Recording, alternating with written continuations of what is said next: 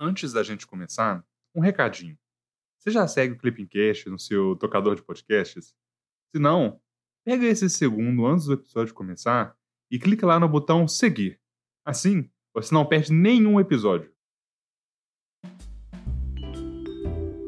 Olá, eu sou Ana Clara e estamos começando mais um Clipping Cast, o podcast semanal que te ajuda a ficar por dentro do que acontece no mundo.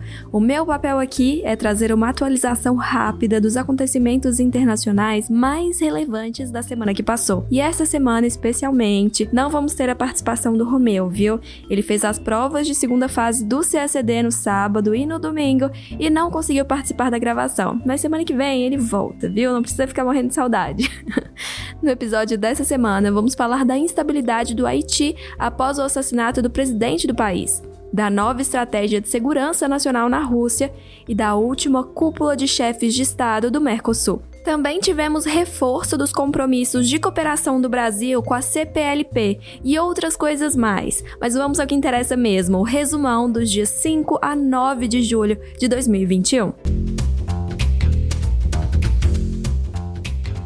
América Latina e Caribe. Na quarta-feira, dia 7, o presidente do Haiti foi assassinado. O primeiro-ministro interino informou que um grupo de homens armados invadiu a residência oficial e atirou no presidente. Ainda não se sabe a origem e nem a motivação dos assassinos. Após uma reunião extraordinária de ministros, foi declarado estado de sítio no Haiti. O país vive um período de turbulência política e de agravamento da violência, além de não ter iniciado o processo de vacinação contra a Covid-19. A oposição exigia a renúncia do presidente, argumentando que seu mandato teria acabado em fevereiro de 2021. Em contrapartida, ele argumentava que sua presidência terminaria somente em 2022 e se recusava a deixar o poder. Essa divergência decorre de instabilidades na última eleição, quando o primeiro pleito foi anulado em 2015. O presidente ganhou o segundo pleito em 2016 e tomou posse em 2017. 2017. Governo e oposição divergem em relação ao início do mandato presidencial de cinco anos, o que leva a uma controvérsia sobre o ano de sua conclusão. O Haiti é o país mais pobre do hemisfério ocidental e enfrenta décadas de instabilidade socioeconômica, o que impacta as instituições políticas. Rússia no sábado, dia 3, o presidente da Rússia, Vladimir Putin, aprovou uma revisão da estratégia de segurança nacional, prevendo medidas para reagir à influência estrangeira no país. De acordo com o documento, a pressão crescente dos países ocidentais representaria grave ameaça para a sociedade russa. Isso porque a ocidentalização da cultura aumenta o perigo de que a federação perca sua soberania cultural. Consta ainda que os tradicionais valores espirituais, morais e cultural históricos da Rússia estariam sob ataque ativo dos Estados Unidos e seus aliados, inclusive de instituições transnacionais. O documento aprovado também prevê que, apesar da preferência por soluções diplomáticas pacíficas das questões internacionais, é legítimo adotar medidas simétricas e assimétricas a fim de prevenir ações não amigáveis de estados estrangeiros. Mercosul. Na quinta-feira, dia 8, aconteceu a 58ª Cúpula de Chefes de Estado do Mercosul e Estados Associados. O evento marcou o fim da presidência pró-tempore da Argentina, do Mercosul e o início da presidência do Brasil. Representantes dos Estados partes discutiram, no marco da celebração dos 30 anos do Mercosul, a situação e as perspectivas do processo de integração regional, além das atividades de relacionamento externo do bloco. Durante a presidência argentina,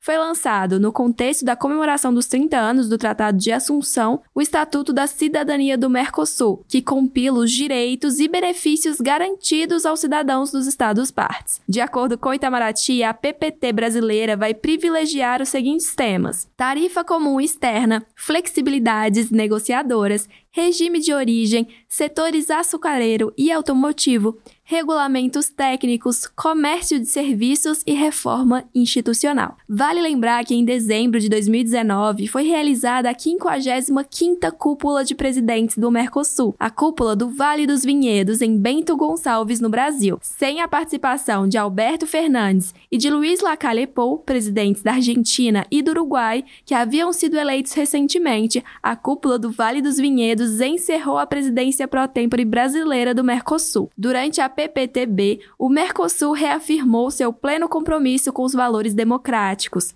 reforçou sua vocação original para o regionalismo aberto e buscou adotar um enfoque pragmático com resultados concretos para os cidadãos. Na ocasião, foram dois atos firmados para segurança e bem-estar social nas áreas de fronteiras: o Acordo para a Proteção Mútua das Indicações Geográficas Originárias nos Territórios dos Estados-Partes do Mercosul o Protocolo de Montevideo sobre o Comércio de Serviços do Mercosul o contrato de administração fiduciária entre o Mercosul e o FONPLATA, que vai promover uma convergência entre esse fundo e o FOSEM, e o Plano de Ação para o Desenvolvimento e Convergência de Plataformas Digitais para a Solução de Conflitos de Consumo. Na ocasião, o presidente Bolsonaro também anunciou que o Brasil faria um depósito de 12 milhões de reais ao FOSEM, Fundo para a Convergência Estrutural do Mercosul, que financia projetos de infraestrutura dentro do bloco. Ao final da cúpula, o Paraguai assumiu a presidência pró-tempore do Mercosul. CPLP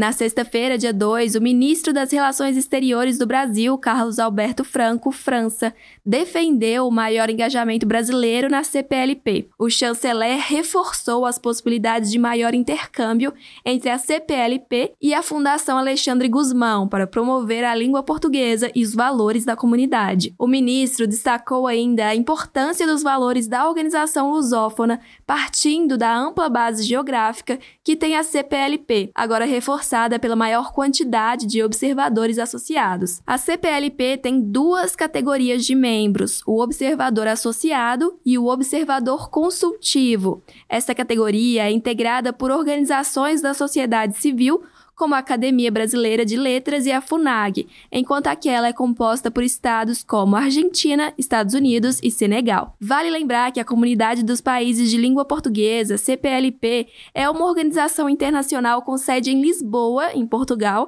que possui três principais objetivos: a concertação político-diplomática, a ampla cooperação entre seus membros e a promoção e difusão da língua portuguesa. A CPLP foi criada na cúpula de chefes de Estado e de governo governo dos países de língua oficial portuguesa, lá em 1996, com a participação de Angola, Brasil, Cabo Verde, Guiné-Bissau, Moçambique, Portugal e São Tomé e Príncipe. Em 2002, o Timor-Leste tornou-se membro logo após declarar sua independência, e em 2014, a Guiné Equatorial tornou-se o nono membro da CPLP. Para a valorização e a difusão da língua portuguesa, a CPLP conta com o Instituto Internacional da Língua Portuguesa, sediado em Cabo Verde. O instituto foi criado por ocasião do primeiro encontro dos chefes de Estado e de governo dos países de língua portuguesa, lá em 1989, em São Luís, no Brasil, mas só passou a integrar a estrutura da CPLP em 2005.